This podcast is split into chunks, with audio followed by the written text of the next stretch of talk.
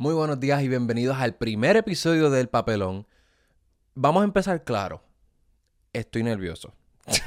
Porque yo he visto, yo he escuchado muchos podcasts, he visto, he visto, ay padre, ya empecé mal. he visto muchos episodios en, en, video de podcast eh, como, como Chente, por ejemplo, he visto a Molusco de vez en cuando, he visto a dos o tres podcasts, eh, Armchair Expert, he visto en inglés también para que vean que yo le meto al bilingüe. Y todos son súper buenos, súper buenos. Y yo me puedo quedar horas escuchando los podcasts. Y yo no sé, yo no sé lo que tienen. En realidad yo no sé lo que tienen porque es tan, es tan personal.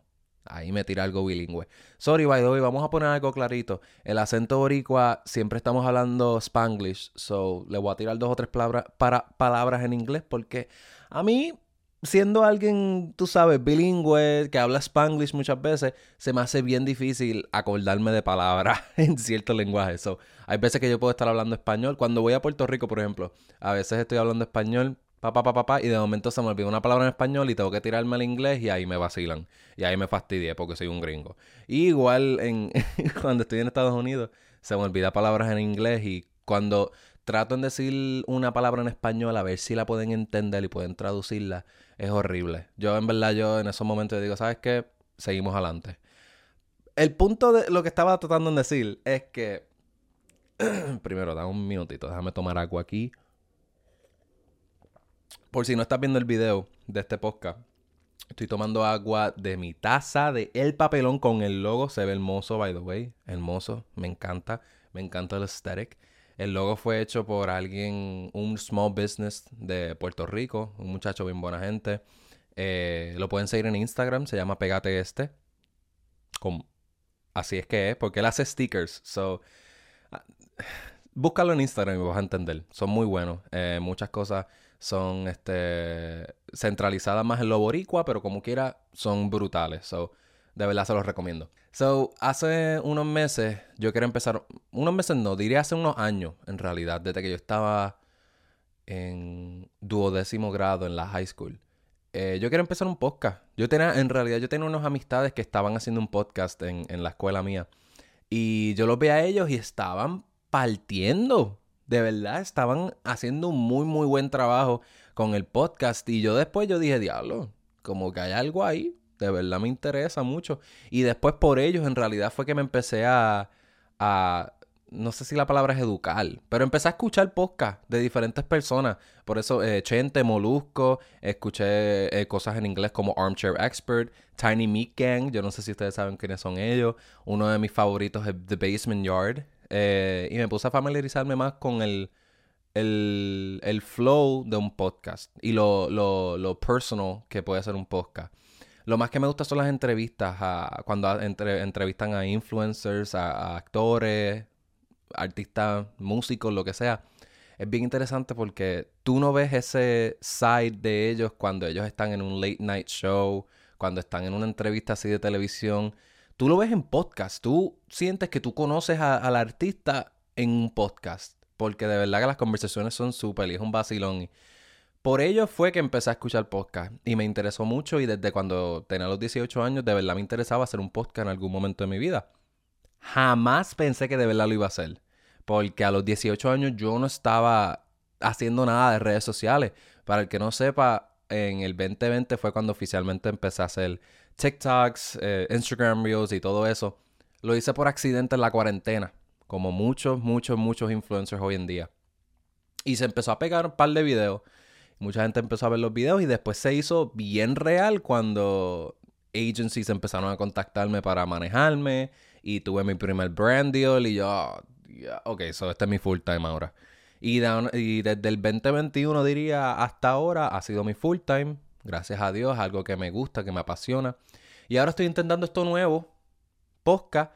He invertido mucho dinero en esta cosa porque de verdad quiero que sea un buen contenido para ustedes y nada, de verdad espero que les guste, que se puedan distraer con, el contenido de este podcast y espero que, les, que les encanten las entrevistas y las personas que voy a entrevistar en este podcast. So, hace unos meses atrás, cuando estaba gastando todo mi dinero en estos micrófonos y todos los audífonos y todo, yo me puse a pensar de qué rayos va a ser mi primer episodio. Porque en realidad no sabía, no sabía si empezar como... No sabía si mi primer episodio debería ser como uno, porque yo he visto dos o tres podcasts que ellos empiezan y eh, ah, vamos a actuar como si siempre hemos tenido este podcast. Y nunca hablan de cómo es su primer episodio y lo emocionado que están y hablan de... Es bien raro a veces. Yo he visto dos o tres episodios así. So yo dije, mira, ¿sabes qué? Vamos a empezar con hablar de mí, porque yo soy un narcisista y yo quiero hablar de mí. Fun fact, me gané el premio de narcisista en mi, en mi ¿cómo es? En el class night mío. Cuando me gradué, me gané un premio de narcisista, el más narcisista de mi clase. Nunca se me va a olvidar. Mi premio está por ahí en mi casa en Puerto Rico. Nada, eh, cerrando paréntesis. pues yo quiero empezar este episodio hablando un poquito de mí porque yo estoy, yo sé que hay mucha gente que no, puede ser que no sepa quién yo soy, puede ser que esta es la primera vez que tú estás viendo de mí. So, primero que nada, mi nombre es Francisco Gil Viera Sánchez. Ese es mi nombre completo. Pero todo el mundo me conoce como Cisco Viera porque es mucho más fácil. Porque me... Dios mío, cuando yo me mudé a Estados Unidos, uno de los primeros cultural shocks que yo tuve fue mi bendito nombre. Dios mío, qué horrible. Cuando yo... cuando me mudé, eh, me mudé a Connecticut. Y me presentaba, ah, mi nombre es Francisco, mi nombre es Francisco. Todo el mundo decía, Francesco. Oh, your name is Francesco, Fernando. Yo, Dios mío, nunca han escuchado un Francisco aquí. So, ese fue todo mi año prepa. Mi, mi freshman year fue horrible en cuestión de mi nombre. Al segundo año de universidad fue que alguien fue que sugirió, mira, ¿por qué no te llamas Cisco? Yo nunca he tenido un nickname.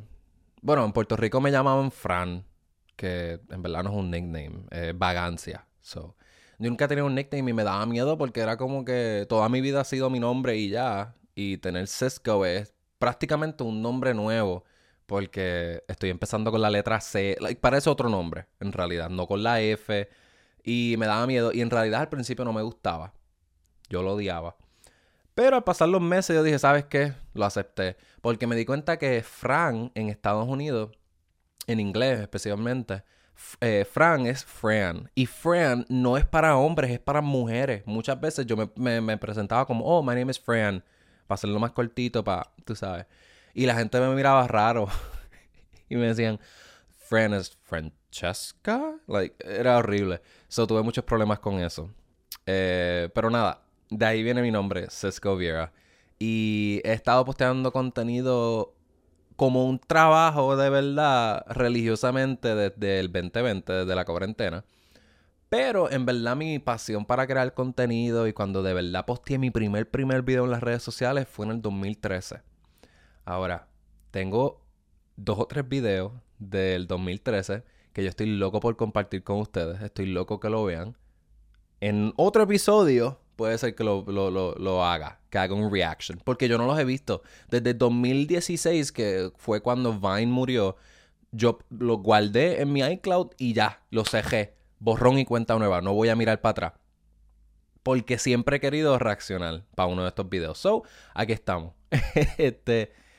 Pero nada, eh, siempre he creado contenido desde pequeñito, pequeñito y siempre me ha encantado. Y ahora estamos aquí, en verdad, estamos improvisando con el podcast. De verdad, estoy bien emocionado. De verdad, no tienen idea. Estoy bien emocionado.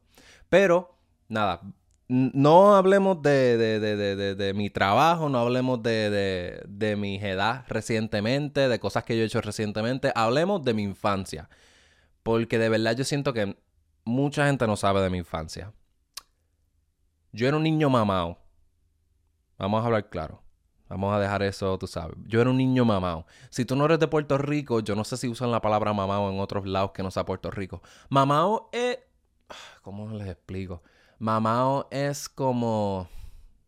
Dumbass, yo creo. Como...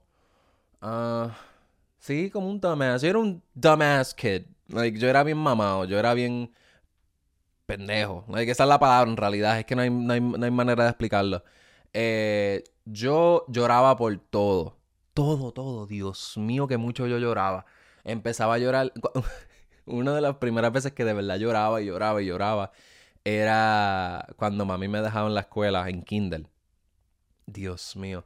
Ella desde el primer día me dejó cuando me di cuenta que ella se tenía que ir y ella no iba a estar conmigo todo el día, a llorar como si me estuvieran apuñalando al frente de toda la clase. Era horrible eso. Yo lloraba, pero yo no lloraba, yo gritaba. Y gritaba y gritaba y gritaba. Y todos los nenes me miran como que... Maybe por eso, por eso es que yo no tenía muchas amistades. Pero pues, la cosa...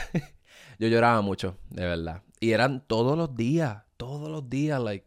Llegó el punto que lleva, pasaban meses. Y bendito, me acuerdo que en Kindle fue que conocí a uno de mis hermanos de toda la vida, uno de mis mejores amigos de toda la vida. También se llama Francisco, eh, pero le dicen Paco. Y ahí fue que lo conocí en Kindle, en mi, primer día. Él no se acuerda, pero yo, yo, yo lo perdono. Eh, y bendito, eh, su abuela, yo la empecé a llamar abuela también, abuelita. Nunca me, me aprendí el nombre de ella, sinceramente. Pero la amaba como si fuera otra, otra abuela mía. Y le decía abuelita. Y ella, pues ella estaba retirada, so ella no tenía ningún lado que ir, so ella se quedaba casi todo el día en la escuela, si mal lo recuerdo. Y me acuerdo que, pues, cuando descubrí eso y mami descubrió eso, pues me dejaban con ella. Y, y era bien chulo, de verdad. Ella era bien nice porque ella tenía snacks y me daba galletitas. Le daba galletitas a él y me daba galletitas a mí. Ella llevaba comida para él y también tenía que separar algo para mí, porque yo era ya su nieto. So, yo creo que ahí fue cuando de verdad empecé a calmarme. Este, pero yo, mano, yo siempre lloraba en realidad. Me calmé en cuestión de no llorar todos los días. Pero yo lloré, yo lloré. Te juro que yo creo que paré de llorar más o menos como para el 2015, cuando tenía como 15 años. Eh, mm, sí, más o menos. Porque... y en verdad todavía lloro, yo soy un llorón. Yo si veo una película estúpida, voy a llorar. A mí no me importa, yo lloro por lo que sea. Sea Toy, Toy Story me hizo llorar los, otros días eh, cuando vi Toy Story 4. Hacho, yo lloré. Yo lloré, yo lloré, yo lloré. Pero, eh, ¿tú sabes qué? Un hombre que llora es un hombre de verdad. Lo dije. Se acabó. Un hombre que llora es un hombre. Porque él acepta sus sentimientos. Y, y, nadie me puede decir lo contrario.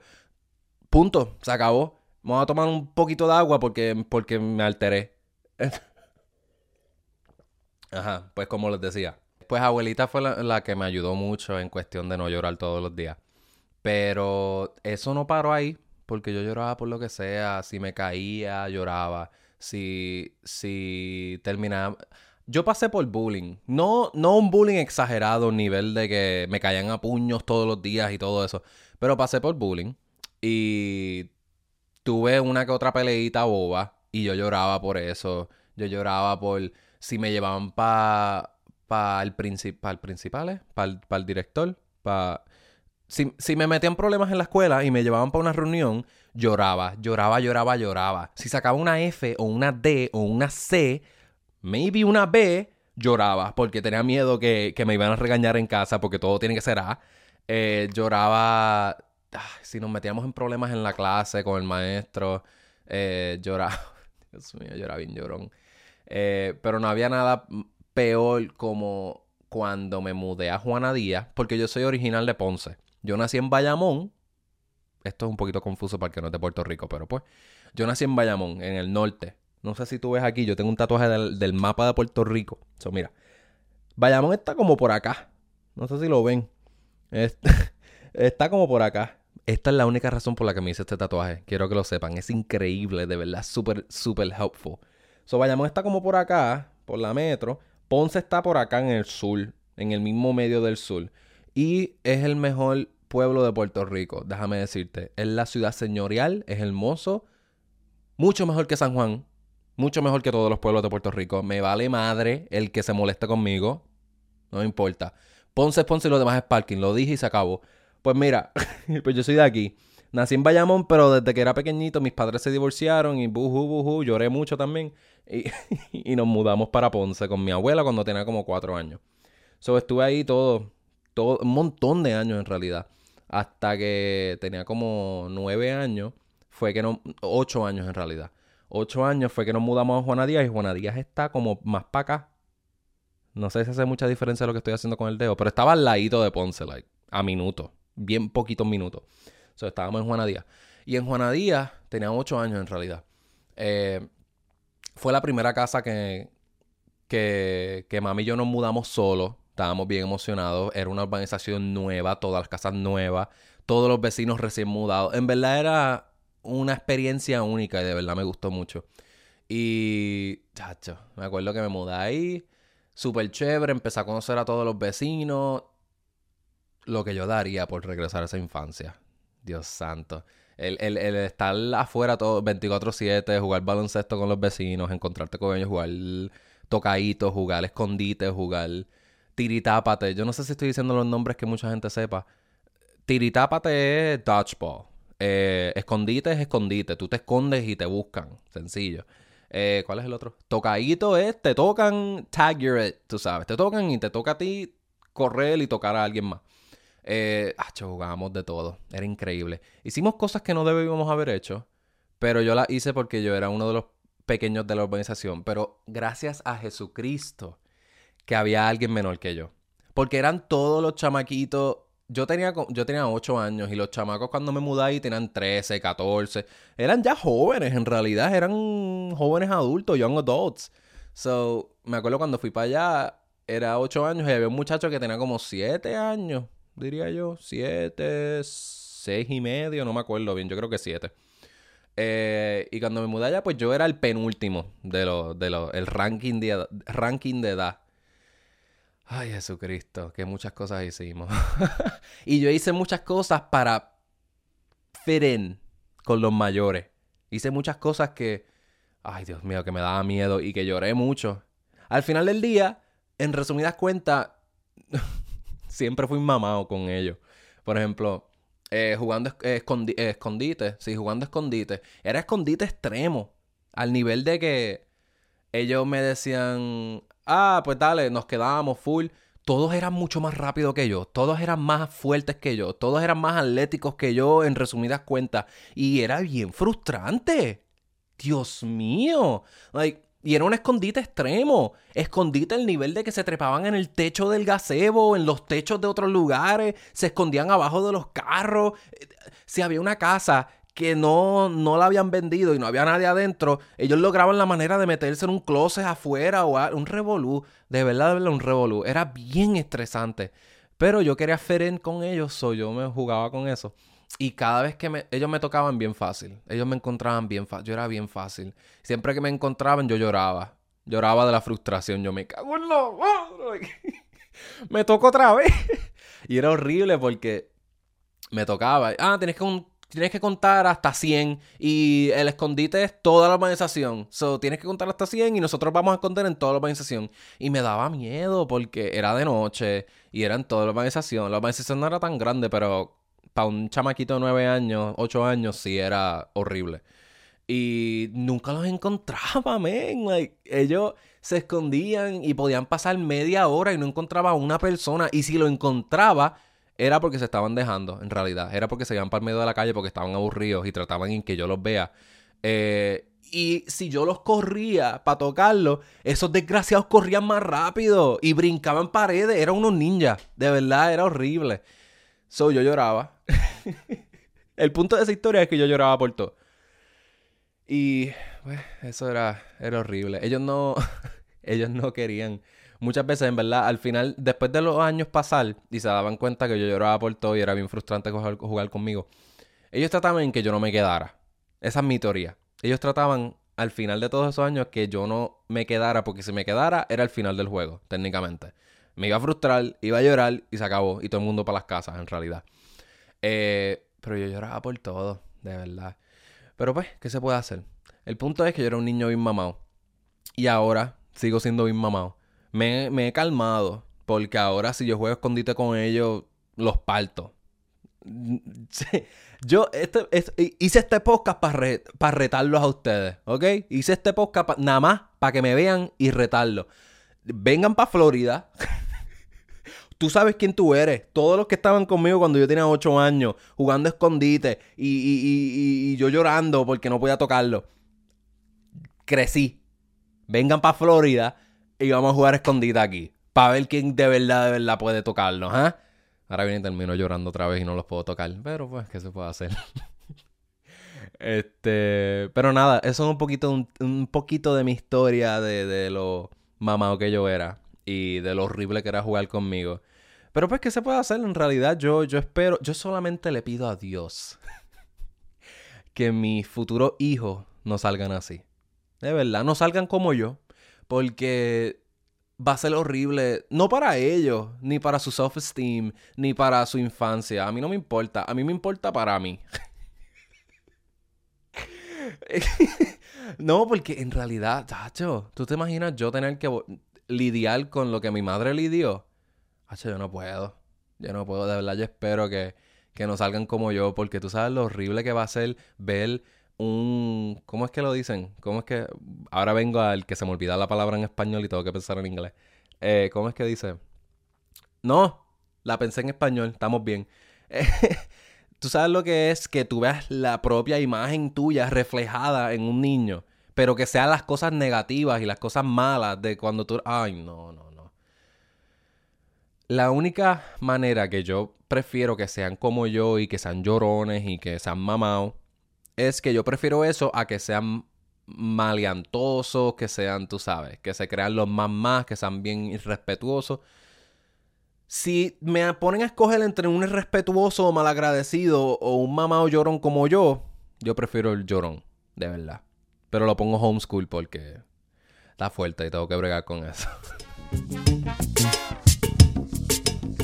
bueno, si has estado escuchando este episodio hasta aquí, hasta ahora, te lo agradezco primero que nada. De verdad, gracias por tu apoyo. no, sé cómo decir esto, pero de verdad, gracias. Significa mucho para mí. Pero ahora quiero introducir un segmento, algo que quiero estar haciendo regularmente en mis episodios. Y es un segmento que, estoy bien emocionado. Es algo que me ha traído muchos problemas en mi vida. porque me he metido en problemas porque... Bueno, el, el título del segmento se llama Preguntas Preguntativas. ¿Ok?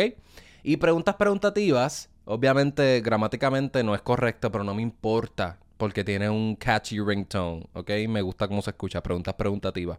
Questionable questions. Se escucha brutal. Ok, pues esto obviamente es de preguntas. Y estas preguntas me han metido en un montón de líos y problemas, especialmente en la escuela, porque yo era bien... Yo toda mi vida creciendo siempre quise fit Siempre quise ser el, el más cool en la clase. Nunca lo logré. Pero pues, ¿qué se puede hacer? y así estas preguntas para tratar de ser el payaso de la clase, que nunca lo logré ser.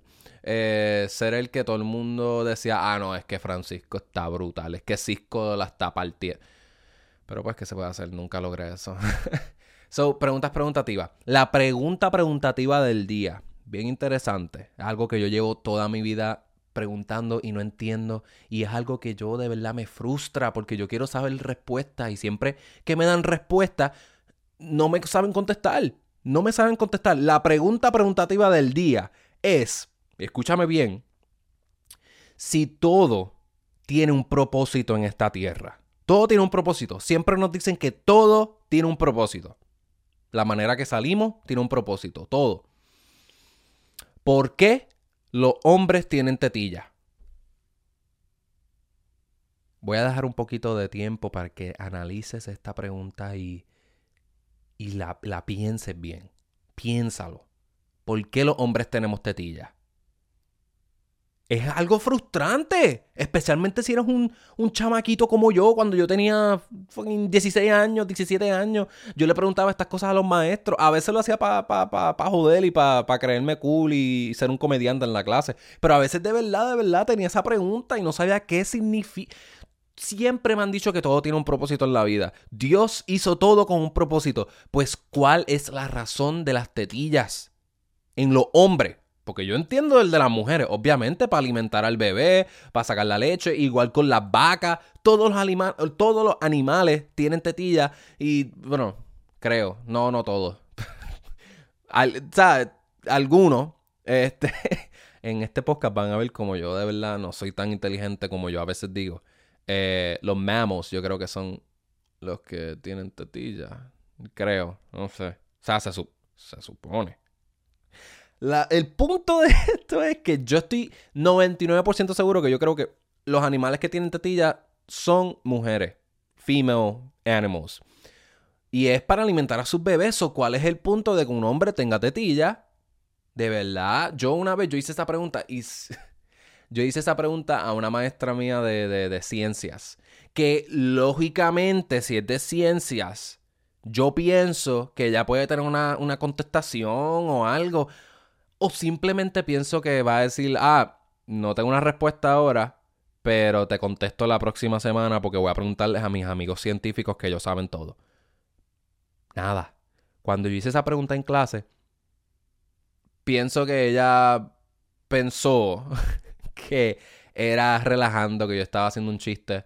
Puede ser, pero yo no me, yo me voy a defender porque yo de verdad pienso que, que en ese momento yo no estaba relajando. Pero nada, ¿qué se puede hacer?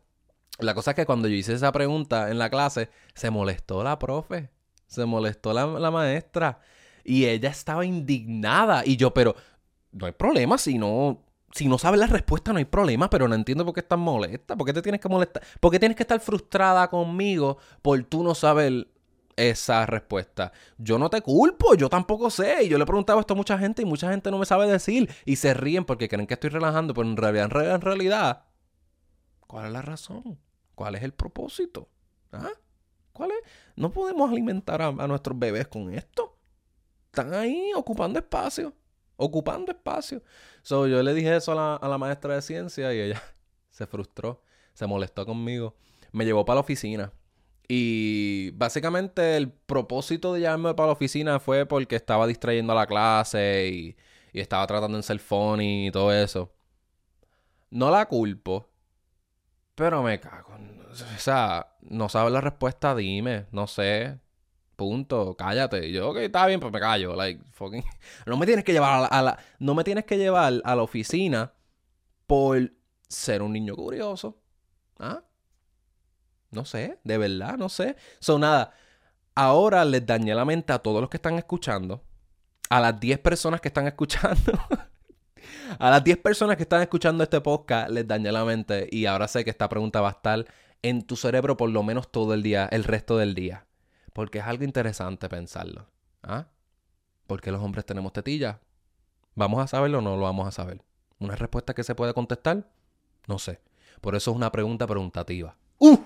¡Qué conclusión! De verdad, ese final me gustó mucho. Eh,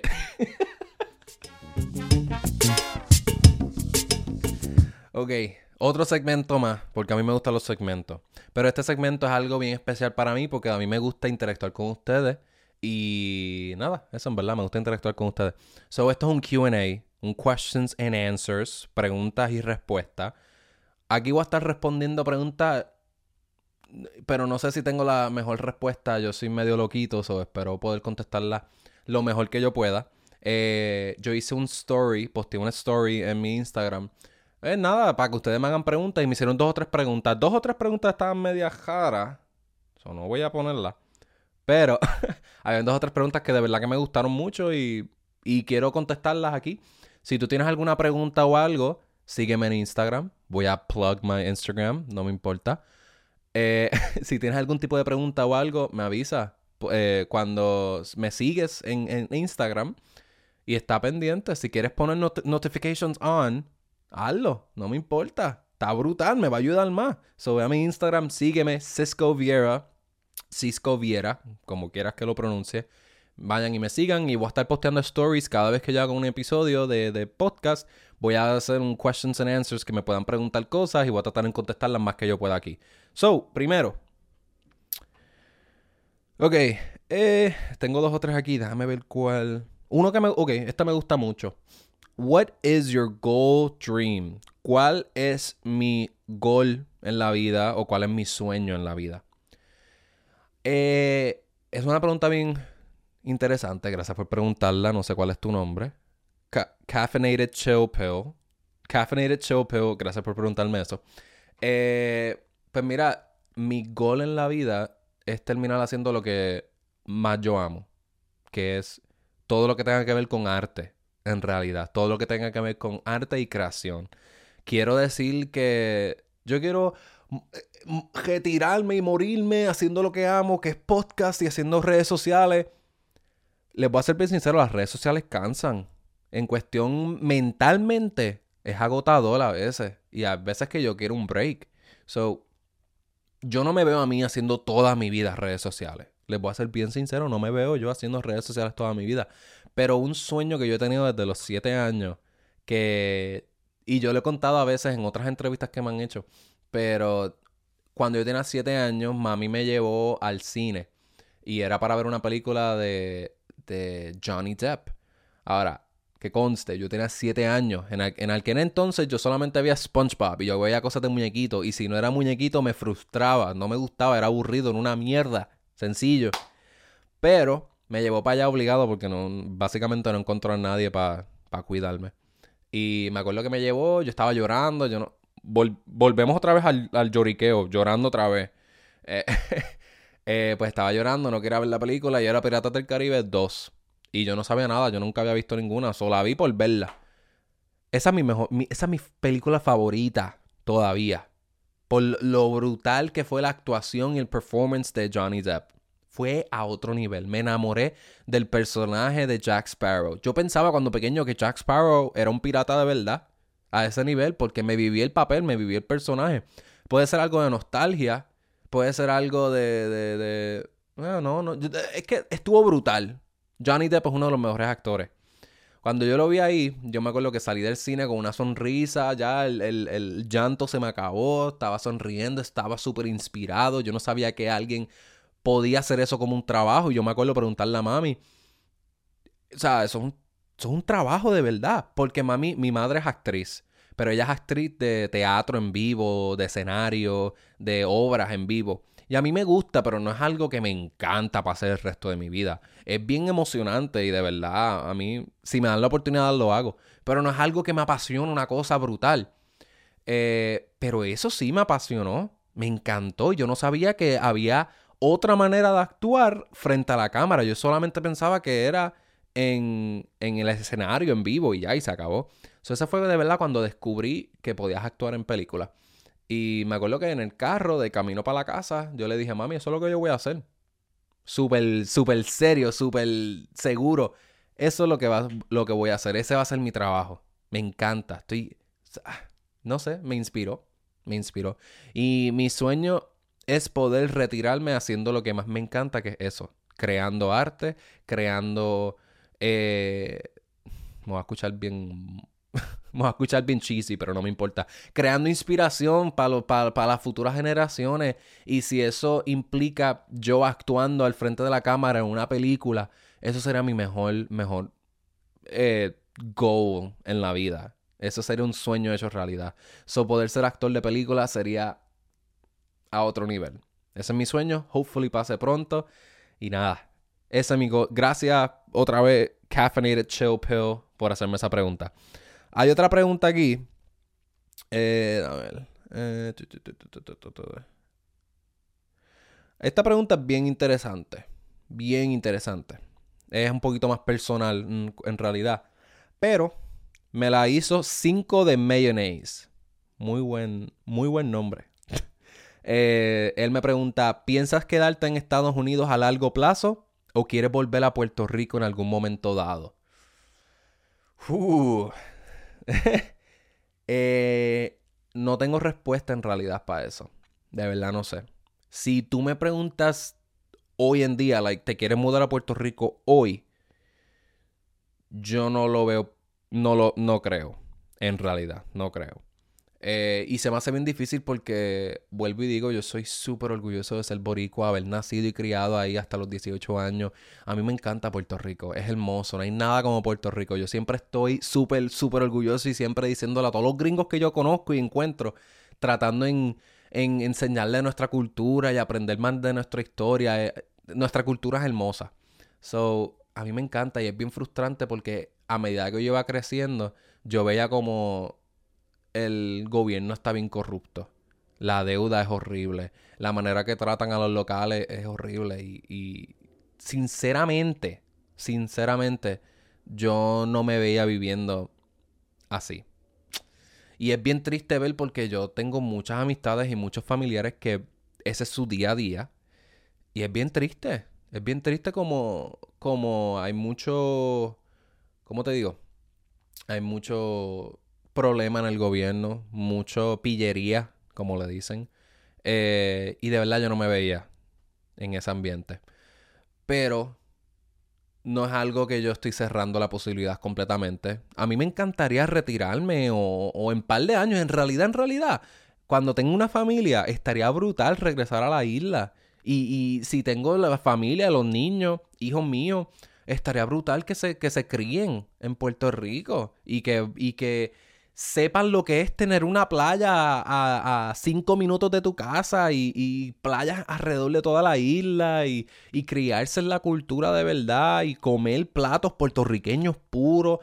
Eso es lo que yo quiero. Pero vuelvo y digo, yo no sé el futuro. Ah, hoy te puedo decir una cosa, mañana puedo decirte otra en realidad. Pero en este momento, ahora mismo no lo veo posible. Eh, otro lugar que yo he visto que he estado bien interesado en cuestión de mudarme, y le soy bien sincero, es Europa. A mí me encanta Europa. Yo fui para Europa hace poquito, en. Hace como dos meses atrás, más o menos. Fui para Londres y París. Hermoso. Hermoso, hermoso, hermoso. La historia de esos dos lugares. Las personas fueron bellas, de verdad. Fue un, fue un, fue un viaje brutal, un viaje único, un viaje especial para mí. Me encantó Europa, de verdad me encantó mucho, mucho, mucho Europa y la cultura de Europa. So, es una posibilidad también. Estaría brutal para mí ir para España, eh, ver si me puedo mudar a España, pero vuelvo y digo, estoy hablando aquí de la boca para afuera. Yo no sé si de aquí a, a una década esté más cómodo en Estados Unidos y de verdad no es posible irme para Europa o para Puerto Rico. No sé. Pero España sería increíble porque mis ancestros son de España. Eh, mis tatarabuelos, yo estoy casi seguro que eran mis tatarabuelos o tataratatarabuelos, eh, son de España y fue que se mudaron para Puerto Rico. Eh, y yo me hice el Ancestry Test y yo soy 26% de España. So, y ese es mi top, ese es mi top location. So, estaría bien chévere, por lo menos experimentar lo que es vivir en España, aunque sea por un año. De verdad, yo no lo estoy diciendo para el resto de mi vida. Yo no quiero que me, yo no quiero morir en España, yo no quiero que me entierren en España, yo quiero que eso sea en Puerto Rico. So, quisiera pasar por esa experiencia. Pero hay un par de lugares en la mira, también Los Ángeles, por ejemplo, aquí en Estados Unidos. Yo estoy en Florida, pero Los Ángeles es una opción, hay dos o tres lugares. So, en este momento no te puedo decir un lugar claro, pero nada. Gracias por tu pregunta 5 de mayonnaise. Y sorry porque yo hablo, yo hablo mucho, by the way. Yo hablo mucho y me pongo a hablar, pa, pa, pa, pa, pa, pa, So, las contestaciones pueden ser un poquito más largas de lo que se suponen, pero pues, sorry. Nada, eh, así me conocen más. bueno, mis amores, gracias de verdad por escuchar mi primer episodio. Espero que les haya gustado. Yo la pasé súper bien, estoy bien emocionado para todo lo que va a pasar en este show. Espero poder entrevistar a gente que a ustedes les encante. Espero poder darle el mejor contenido posible y a ustedes les encante todo eso. Y espero que se distraigan de todo lo que esté pasando en su vida. Espero que puedan venir a, escuchar este show y sea su comfort show. Comfort, comfort, comfort show. Eh, pero nada, muchísimas gracias por escuchar. Y nos vemos en la próxima, en la próxima semana. Los amo, los adoro, los quiero. Stay safe.